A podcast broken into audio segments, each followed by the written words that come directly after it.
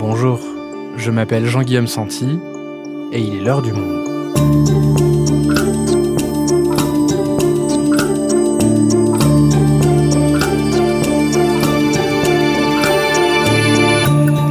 Aujourd'hui, direction le Brésil, devenu ces derniers mois l'un des foyers principaux de l'épidémie de Covid-19.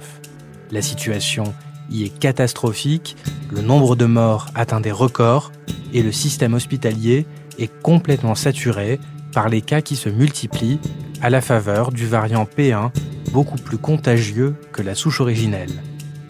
Et derrière cette crise sanitaire, un duel politique se joue face au président d'extrême droite et anti-vaccin revendiqué Jair Bolsonaro, l'ancien président de gauche, Lula, pourrait bien profiter d'une gestion désastreuse de la pandémie pour faire son grand retour.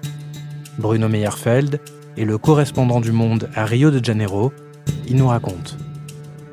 Brésil, le duel politique derrière la crise sanitaire, un épisode produit par Adèle Ponticelli, réalisation Amandine Robillard.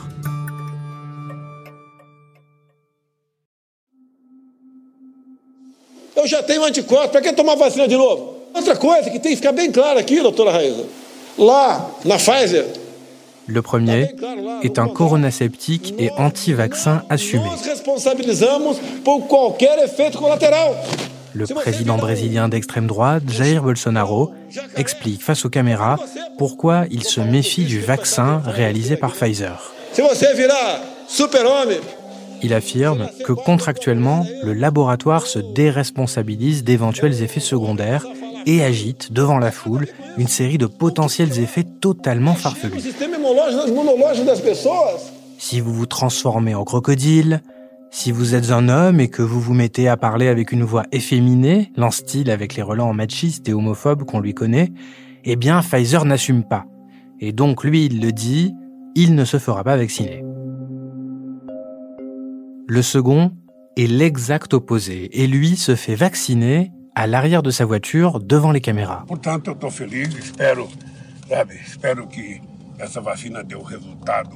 Luis Inácio Lula da Silva, plus connu sous le diminutif Lula, est l'ancien président du Brésil, grande figure de la gauche.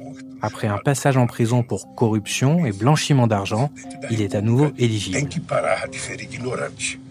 Dans une interview donnée à un quotidien allemand, il parle de la situation actuelle comme, je cite, le plus gros génocide de l'histoire du Brésil et pointe du doigt la gestion catastrophique de l'épidémie par Jair Bolsonaro.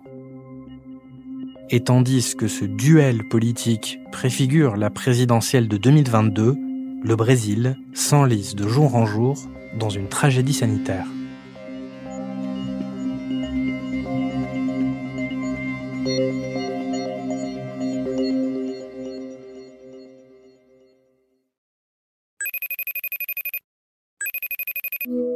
Salut Bruno. Salut Jean-Guillaume. Bruno, tu es avec nous depuis Rio de Janeiro. Alors au Brésil, la situation semble de plus en plus tendue et devant l'ampleur que prend ce fameux variant P1, la France a interrompu pendant quelques jours ses liaisons aériennes avec le pays. Pour commencer, est-ce que tu peux nous dire où en est le Brésil de l'épidémie? Je crois qu'on peut dire aujourd'hui que le Brésil, c'est le principal foyer de l'épidémie du Covid-19 sur la planète, ou un des principaux foyers. Euh, on a dépassé les 375 000 morts. Régulièrement, le nombre de morts quotidiens dépasse celui d'un pays comme les États-Unis. Euh, les cimetières euh, débordent. On a des, des enterrements qui se font souvent de nuit, des services de réanimation saturés avec des, euh, des services en soins intensifs qui sont souvent pleins dans plusieurs États ou plusieurs villes à plus de 80 ou 90% Donc, la situation, c'est celle d'un drame humanitaire, sans doute le plus grand drame humanitaire de l'histoire euh, du Brésil, et c'est pas en train de s'améliorer. Euh, ce que prévoient les universités internationales, les chercheurs, c'est jusqu'à 600 000 morts euh, fin juillet au Brésil, c'est-à-dire quasiment le double euh, du nombre de, de morts actuels. Alors tu t'es rendu pour un reportage dans un service de réanimation à Sao Paulo. Est-ce que tu peux nous, nous raconter à quoi ça ressemble sur place? À écouter, euh, c'était un moment assez, assez difficile euh, émotionnellement. On entre dans des, dans des salles euh, de réanimation avec des, des patients euh, intubés, inconscients. Euh, sous sédatifs, avec des tubes qui leur rentrent dans, dans les gorges, leurs yeux fermés par des, des, des, des, cotons ou des sparadraps pour les protéger de la lumière, mais les oreilles souvent qui sont laissées libres, parce qu'on ignore si les, les malades qui sont plongés dans le, dans le sommeil sont, arrivent à entendre. Et j'ai été particulièrement marqué par certaines salles de ce service de réanimation euh, de l'hôpital où je me suis rendu à São Paulo, où il y avait des, des salles entières avec des, des, patients de 30, 40, 50 ans. Et j'ai été particulièrement euh, impacté par un, un, jeune Brésilien de, de, 29 ans qui, je me souviens, il avait la barbe noire, les cheveux bruns bouclés. C'était un, beau jeune homme et il était intubé à, à 29 ans. Un petit panneau était posé au-dessus de, de son lit avec son âge, mais aussi son nom. Il, s'appelle Raphaël. Euh, et à l'époque, il était vraiment euh, entre la vie et la mort.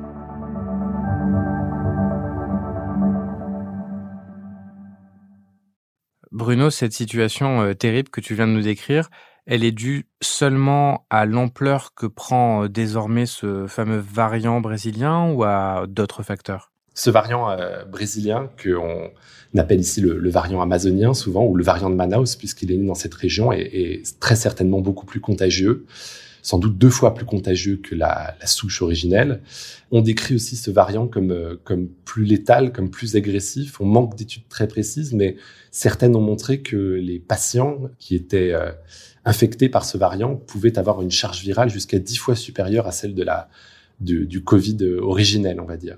Et il y a certains spécialistes qui évoquent le fait que ce variant pourrait résister ou passer outre les vaccins. Euh, mais là, on manque vraiment de données sur, sur ce sujet-là et c'est tout sauf certain. Sur ce sujet-là, on est encore dans, dans, le flou. Mais il y a d'autres facteurs. Il y a aussi euh, la lenteur, on va dire, la faible vaccination de la population. Aujourd'hui, on a à peu près 25 millions de Brésiliens qui ont été vaccinés. C'est à peu plus de 10, ça tourne entre 10 et 15% de, de la population. Euh, c'est très peu, c'est très faible. Il faudrait qu'au moins la moitié de la population soit vaccinée pour qu'on puisse euh, observer une décélération de l'épidémie selon les, les, spécialistes. Donc euh, aujourd'hui, on a une vaccination qui va très lentement, essentiellement par, euh, par manque de doses. Mais est-ce que c'est vraiment uniquement un manque de doses? Est-ce qu'il n'y a pas autre chose, un manque d'infrastructures, des raisons euh, politiques d'ailleurs qu'on a commencé à évoquer? Alors, les infrastructures, le Brésil les a. Le Brésil, avant le Covid-19, était champion, un des champions mondiaux de la vaccination. Pendant l'épidémie d'H1N1 en, en 2009, le gouvernement, qui était à l'époque dirigé par Lula, avait réussi à vacciner 80 millions de personnes en trois mois. Donc euh, le Brésil a un réseau, un système de santé universel gratuit qui est présent un peu partout au Brésil malgré ses carences. Donc les, infrastructures il y a et 4, plus de 80% des Brésiliens souhaitent se vacciner. Donc le mouvement anti-vaccin au Brésil, le refus de se vacciner est très marginal. Si le taux de vaccination est faible, c'est d'abord dû au manque de doses. Et ce manque de doses, il a deux causes. La première, c'est euh, les mêmes qu'en France, c'est-à-dire un, problème de production des principaux laboratoires. Et le deuxième, c'est la politique de Jair Bolsonaro. Il est en grande partie responsable de l'absence de doses de vaccins aujourd'hui au Brésil.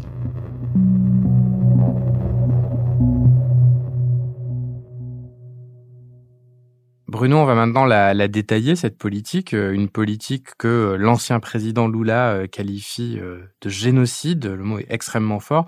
Comment est-ce que la, la pandémie, aujourd'hui, elle est gérée au Brésil? euh, Jair Bolsonaro, c'est un anti-vaccin euh, assumé, c'est un défenseur invétéré de l'hydroxychloroquine, c'est une personne qui, depuis le début de l'épidémie, a qualifié euh, le, le, le Covid-19 de petite grippe, qui est anti-masque, qui s'oppose euh, au confinement. Tem a questão do coronavírus também, que, no meu entender, está sendo superdimensionado. Et ça, de, depuis le début de l'épidémie, il n'a pas changé. Destruidor desse, desse vírus. Donc, ce qui s'est passé d'abord, évidemment, c'est que le gouvernement s'est opposé à toute mesure de confinement et a largement distribué dans le pays entier euh, de l'hydroxychloroquine à disposition des patients, notamment grâce aux moyens de, l'armée brésilienne.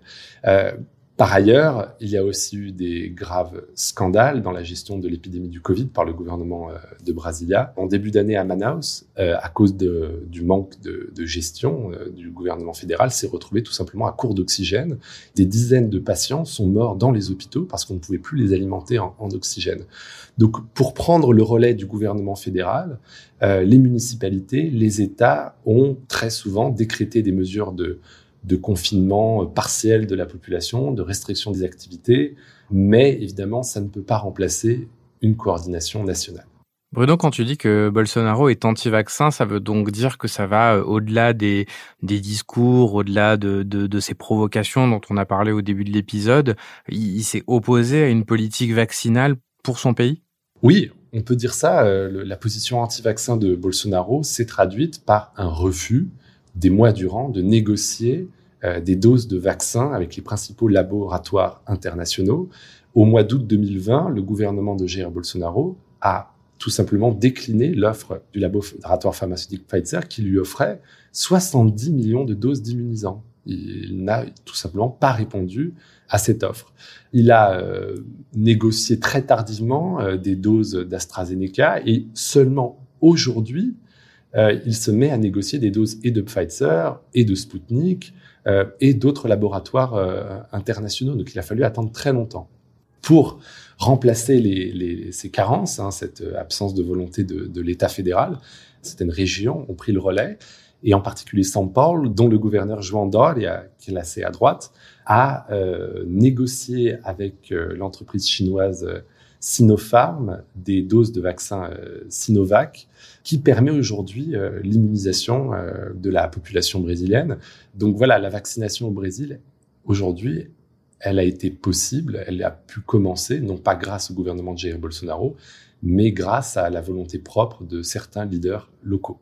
Bruno, c'est quand même dingue cette histoire, un président qui euh, refuse euh, toutes ces doses de, de vaccin Pfizer alors que c'est euh, clairement devenu le vaccin incontournable aujourd'hui. C'est vécu comment au Brésil? Est-ce que Bolsonaro garde une certaine popularité malgré toutes ces décisions? Ah, il garde pas une certaine popularité, il garde une popularité importante. Bolsonaro est toujours très populaire au Brésil. Entre 20 et 30% des Brésiliens aujourd'hui déclarent leur appui à Jair Bolsonaro et soutiennent sa gestion de la pandémie. Alors comment est-ce qu'on peut expliquer ça? Plusieurs raisons. D'abord, euh, il y a un mouvement anti-vaccin au Brésil qui existe, qui est beaucoup plus minoritaire par exemple qu'en France, mais qui existe, qui refuse de se vacciner. Et puis il y a tout. Euh, toute une euh, partie de la population qui a euh, des vues euh, complotistes, qui pense que l'épidémie a été inventée par les Chinois communistes, que les médias, les gouvernements locaux mentent sur le nombre de morts du Covid, sur le nombre de personnes en soins intensifs et qui refusent de croire tout simplement à la réalité de l'épidémie. On a une frange très marginale de la population qui croit à ça, mais qui peut très bien représenter 10 à 12 de l'électorat, et qui par ailleurs croit dur comme fer que la chloroquine, malgré toutes les études, est le remède miracle euh, à l'épidémie. Alors il y a une autre frange de la population plus importante qui soutient Bolsonaro aujourd'hui dans sa gestion de l'épidémie, tout simplement parce qu'elle estime que les conséquences économiques de la fermeture des commerces, de la restriction des déplacements, sont supérieures ou sont plus graves que les conséquences sanitaires de l'épidémie de Covid. Moi j'ai rencontré des, des commerçants qui me disaient tout simplement, si j'attrape le Covid, j'ai moins d'une chance sur 100 de mourir. Si mon commerce fait faillite, à cause des mesures euh, de, confinement partiel ou de restriction, euh, je suis tout simplement à la rue, je vais mourir de faim.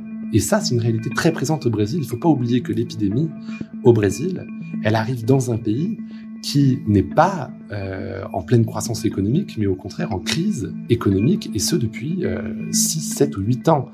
Il y a une, un troisième élément qui est assez fort au Brésil, c'est le rapport à la mort. On est dans un pays où il y a des dizaines de milliers de personnes qui sont chaque année tuées par homicide, par balle. Euh, et pour beaucoup de gens, il y a une certaine, euh, je dirais pas habitude, mais une certaine euh, une certaine accoutumance à, la mort. Et j'ai rencontré euh, des gens qui me disaient aussi j'ai davantage peur de sortir la nuit dans la rue pour marcher que, euh, par exemple, de ne pas mettre un masque. Donc c'est une réalité qui est assez forte euh, au Brésil. Ok, donc les classes populaires dont tu viens de nous parler, elles ont peur de perdre leur emploi, leur commerce, et donc elles, soutiennent cette politique euh, de Bolsonaro de ne pas vouloir de confinement. Alors, quel est le, rapport des classes euh, plus aisées, de, l'establishment, on peut dire, avec Jair Bolsonaro? Alors aujourd'hui, il est, contrasté parce qu'une bonne partie de l'élite brésilienne qu'il avait soutenue en, 2018 lors de l'élection, les juges, les médecins, certains patrons, on va dire, euh, ou certaines personnalités de l'élite financière, aujourd'hui, euh, se sont sentis très menacés par la politique de Bolsonaro vis-à-vis euh, euh, du Covid-19 et ont tout simplement eu peur pour, leur vie. Donc on a vu une partie de l'élite, en particulier médicale hein, forcément, décrocher du soutien à, à, à Jair Bolsonaro. Une partie de l'élite brésilienne aussi se montre très préoccupée par l'isolement international du Brésil aujourd'hui, notamment car le variant amazonien se répand en Amérique latine et que le reste du monde s'inquiète. Donc on constate aussi un décrochement de Bolsonaro dans une partie de, l'élite brésilienne. Bruno, quelle est la, la, relation que le président entretient avec l'armée? Qu'il l'avait euh, soutenu en 2017 lors de son élection, est-ce que là aussi ça a changé? Euh, il a une relation euh, contrastée avec l'armée. Bolsonaro est un capitaine de formation, il est capitaine d'artillerie, euh, mais qui a quitté l'armée il y a plus de 30 ans. Il a été forcé d'en sortir après plusieurs scandales qu'il avait déclenchés au, au, sein de l'armée. Il parle aujourd'hui de son armée. Quand il évoque l'armée brésilienne, il parle de son armée, il dit mon armée. Et il lance sans arrêt des menaces de coup d'État voilés, ce qui énerve beaucoup les militaires. Le 30 mars, les trois principaux chefs de l'armée brésilienne ont décidé de démissionner. Ils se sont opposés à un remaniement euh, gouvernemental. La raison de leur départ, c'est essentiellement de vouloir se distancier d'un gouvernement qui sort aujourd'hui le souffre et dont pas mal de militaires sentent qu'il pourrait ne pas être réélu euh, aux prochaines élections ou entraîner l'armée euh, avec lui dans l'impopularité. Ceci dit, les militaires n'ont pas massivement quitté le gouvernement Bolsonaro et ne lui ont pas retiré son soutien. La moitié du gouvernement est toujours composée de militaires. On compte à peu près 6000 membres des forces armées dans les institutions à Brasilia. Des militaires dirigent toujours tout un tas euh, d'entreprises euh, étatiques ou para-étatiques. Donc on ne peut pas parler d'une rupture avec les militaires, mais une claire volonté de se distancier. Donc parier sur euh, cette gestion calamiteuse de l'épidémie, euh, comme une, fin de règne de Jair Bolsonaro, ce serait quand même aller un petit peu trop vite en besogne. Ah oui, ce serait aller très vite en besogne. Bolsonaro, comme je l'ai dit, demeure populaire. Il est un candidat très sérieux à sa réélection en 2022. Sauf que c'est sans compter sur le retour de Lula, qui est aujourd'hui à nouveau éligible. Alors là, il faut qu'on s'arrête un peu pour que tu m'expliques le, retour de Lula. Hein. Donc euh, Luis Inácio Lula da Silva, de son nom complet, c'est le président du Brésil de 2003 à 2010. Puis il a été mis en prison pour corruption et blanchiment dans une affaire euh, tentaculaire avant que la Cour suprême annule ses condamnations. Est-ce que tu peux juste nous rappeler les épisodes précédents? Alors Lula, il faut rappeler un peu qui c'est. C'est le héros de la gauche brésilienne, c'est le fondateur du Parti des travailleurs, qui est le principal parti euh, de gauche d'Amérique latine. Il a été président entre 2003 et 2011, période pendant laquelle le Brésil a connu une grande croissance économique et où entre 30 et 40 millions de Brésiliens sont sortis de la pauvreté. Mais l'image de Lula, euh, comme tu l'as rappelé, elle a été très altérée euh, ces six ou sept dernières années parce que Lula a été condamné euh, dans plusieurs affaires de corruption euh, menées par euh, un juge ambitieux, qui est le juge Moreau, dans le cadre de l'affaire du lavajato. Il avait été notamment condamné en seconde instance pour deux affaires à plusieurs années de prison. Et il a notamment, entre 2018 et 2019, passé 580 jours en prison avant d'être libéré grâce à une décision favorable de la Cour suprême. Ce qui s'est passé début mars, c'est que ce, cette même Cour suprême, qui s'appelle ici le, le, Tribunal suprême fédéral, a annulé tout simplement les condamnations de Lula. Euh, Lula, cependant, n'est pas innocenté. Tout simplement, l'ensemble de la procédure judiciaire est remise à zéro, mais il est devenu, par cette décision, éligible, il a recouvert ses droits politiques et peut se présenter désormais au scrutin présidentiel prévu pour 2022. Et est-ce que après toutes ces affaires de, de, corruption, de blanchiment d'argent, c'est encore aujourd'hui un adversaire sérieux pour Bolsonaro? C'est un adversaire très sérieux pour Bolsonaro. Dans les sondages, c'est le seul qui peut largement l'emporter contre Jair Bolsonaro. Il est assuré d'obtenir 25 à 35 des voix euh, au premier tour. Au début, euh, Jair Bolsonaro et Lula étaient coude à coude dans les sondages. Aujourd'hui, on voit l'écart euh, se grossir en, faveur de Lula. Mais Lula reste aussi une figure repoussoire hein, pour une partie de la population qui l'accuse de corruption, de communisme, et notamment pour une grande partie de l'establishment qui craint plus que tout un retour d'un Lula vengeur euh, au pouvoir euh, qui souhaiterait euh, faire le ménage après les humiliations dont il a été victime. Et alors Lula, Tu l'as rencontré, tu as réalisé un, entretien avec lui. Quel est son état d'esprit? Oui, alors j'ai rencontré Lula à deux reprises. Une première fois euh, lorsqu'il était en prison et une deuxième euh, il y a quelques semaines euh, après l'annulation de, ses condamnations. Lula, c'est un, animal politique exceptionnel au Brésil. C'est le plus grand fauve politique de l'histoire du Brésil moderne avec Jair Bolsonaro. Aujourd'hui, il est combatif. il se compare à Joe Biden. Clairement, il rêve d'un retour au, pouvoir, même si aujourd'hui, il n'annonce pas encore clairement sa candidature. Euh, mais on le sent déjà euh, en campagne avec une grande envie de retrouver les bains de foule qu'il affectionne euh, tellement.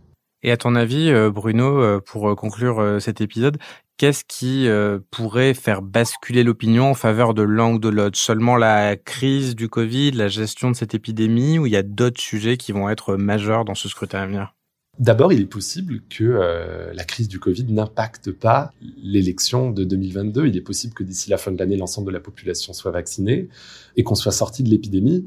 Euh, ce qui va jouer, c'est bien sûr l'économie, la crise économique, mais peut-être aussi la crise écologique et internationale Bolsonaro a perdu, avec la défaite de Donald Trump, euh, son principal allié international. Joe Biden met aujourd'hui une pression maximale sur le Brésil pour la protection de l'Amazonie.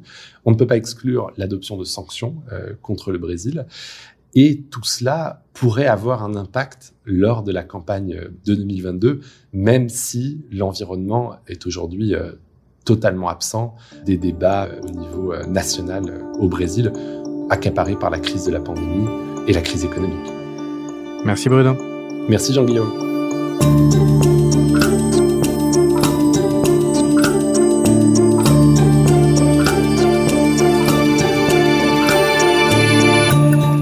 Si vous souhaitez en savoir plus sur le sujet, vous pouvez aller consulter tous les articles de Bruno Meyerfeld dans la rubrique Brésil sur notre site.